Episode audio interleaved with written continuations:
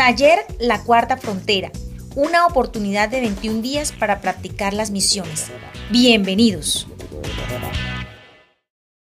Hoy iniciamos la tercera frontera.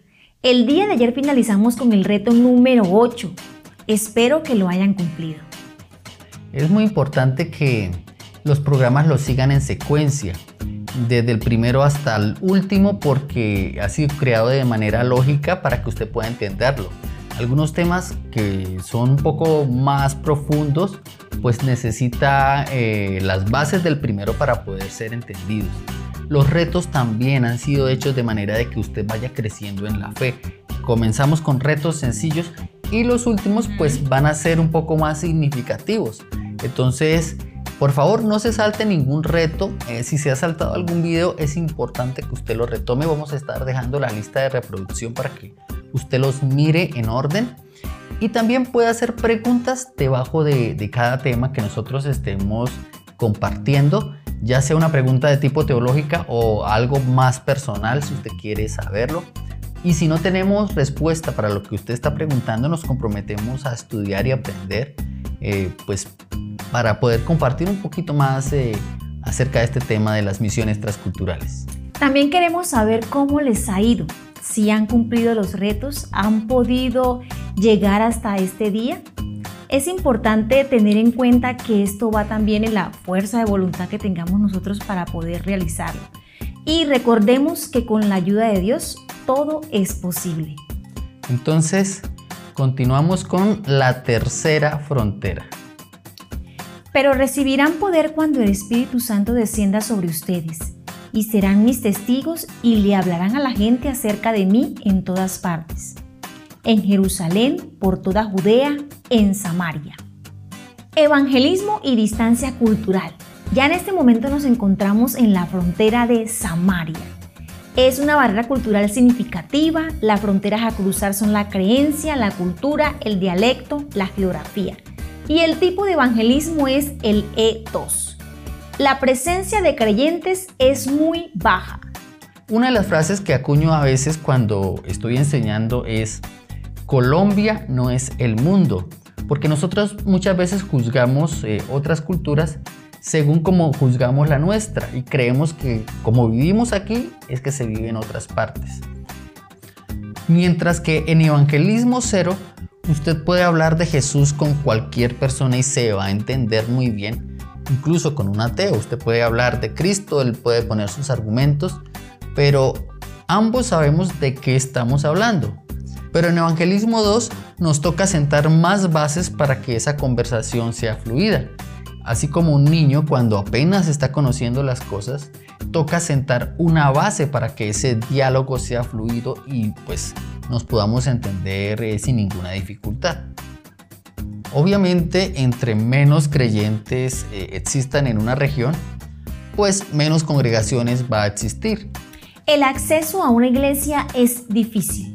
Obviamente, si en una región hay pocos cristianos, pues va a haber eh, pocas probabilidades de que existan congregaciones. De manera que si queremos de pronto afiliar a una persona que recién comienza en el Evangelio, el acceso va a ser bastante limitado, con más dificultades. Hay poco material en el idioma local. Una de las cosas que hacía Jesús era utilizar el mismo contexto de las regiones que visitaba y eh, a partir de eso daba sus enseñanzas. Eh, llevar material en el propio contexto de una región requiere investigación, requiere trabajo, conocer la parte social, eh, que debiese ser lo ideal. Y luego se desarrolla un método para poder compartir el Evangelio allí. El problema es que faltan personas que hagan este tipo de trabajo. Estén dispuestas a. La cultura y el lenguaje son muy diferentes. A mayor distancia geográfica, pues también va a haber diferencias sociales, políticas, históricas y la forma de comunicarse también va a tener unas variaciones más significativas. Por lo menos, en Colombia que tenemos diferentes regiones y dialectos y jergas, a pesar de eso, podemos llegar a entendernos y, acoplarnos sin mucha dificultad. Pero si tenemos que trasladarnos, por ejemplo, a España, inicialmente van a haber dificultades para comunicarse. Muchas personas que se han ido a vivir allá me han contado que les ha tomado un tiempo bastante significativo entenderlos a ellos, poder acoplarse y, que algunas expresiones pues realmente son suenan muy bruscas para nosotros pero allá son muy naturales, mitos y verdades de las misiones. Las personas de otras culturas sienten la necesidad de Dios en sus vidas y por ende estarán dispuestas a escuchar el Evangelio.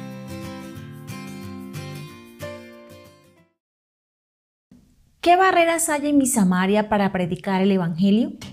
Bueno, tenemos todas las anteriores que tenemos en Evangelismo 0, en Evangelismo 1, en Jerusalén y en Judea. La comunicación. Como lo mencionábamos anteriormente, eh, las jergas, los dialectos pues ya son bastante diferentes. En nuestro caso estamos hablando de que todavía en Samaria se habla español y nos comunicamos en español, pero hay variaciones significativas. La distancia. Obviamente a mayor distancia pues más gastos de viaje, no podemos estar yendo y viniendo, hay que pensar en quedarnos allá de pronto en los anteriores podemos hacer viajes cortos, estar yendo, viniendo, pero en este caso no se puede. Más maleta también. Más inversión. Leyes y políticas.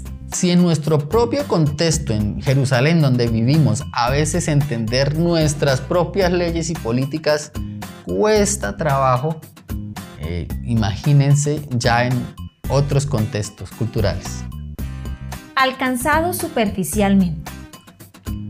Ya sabemos que hay una población mundial de 7.800 millones de personas en el mundo actualmente. Eh, superficialmente alcanzados tenemos unas 546 millones de personas, el 7%. Recordemos que cuando hablamos de alcanzados no quiere decir que todo este número son cristianos, sino es eh, la influencia que el cristianismo está ejerciendo.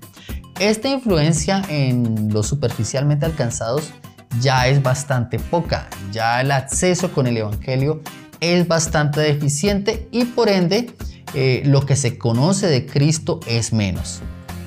Ahí podríamos decir que Cristo para esas personas vendría siendo como un extranjero.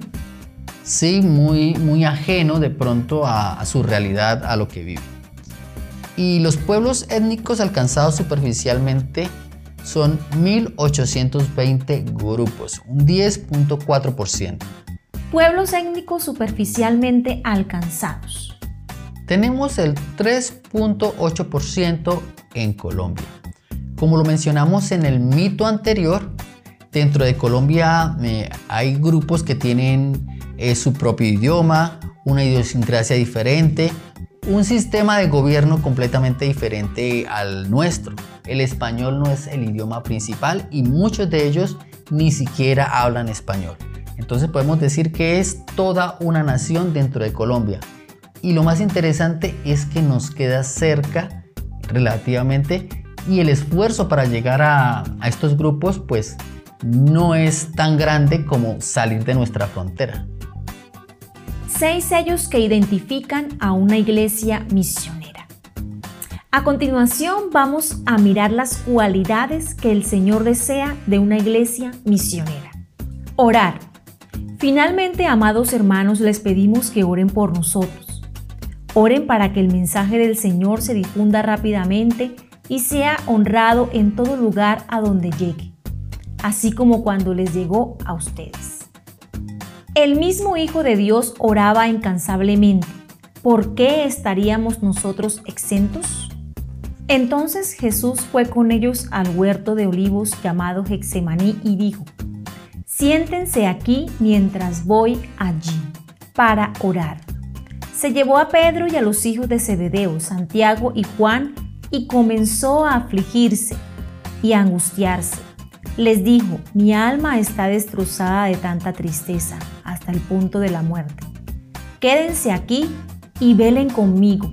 Él se adelantó un poco más y se inclinó rostro en tierra mientras oraba. Padre mío, si es posible que pase de mí esta copa de sufrimiento.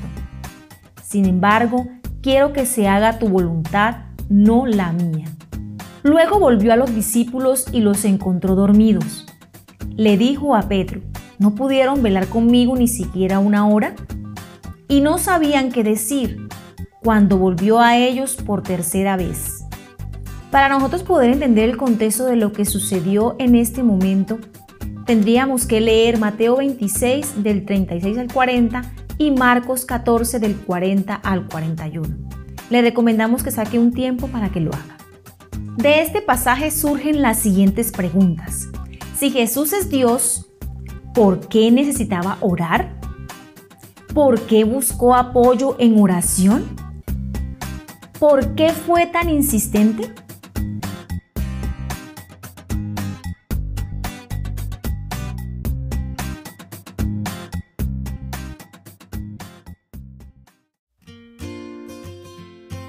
Mitos y verdades de las misiones. Las personas de otras culturas sienten la necesidad de Dios en sus vidas y por ende estarán dispuestas a escuchar el Evangelio. Respuesta. Ciertamente la necesidad de Dios en el corazón de las personas es muy grande en el mundo. Lamentablemente la gente suele expresar esa necesidad buscando satisfacción en el pecado y regularmente no hay disposición de escuchar el Evangelio a la primera. Por eso, la preparación y la presencia de Dios son muy importantes antes de salir al campo misionero, para que el mensaje sea bien entendido y para que Dios toque sus corazones. Reto día 9. Perseverando en oración. Has estado orando por una lista de personas y la estrategia para predicarles el Evangelio. Ahora, proponte aumentar el tiempo en oración y pide al Espíritu Santo que te capacite, te llene y prepare para el encuentro con cada persona.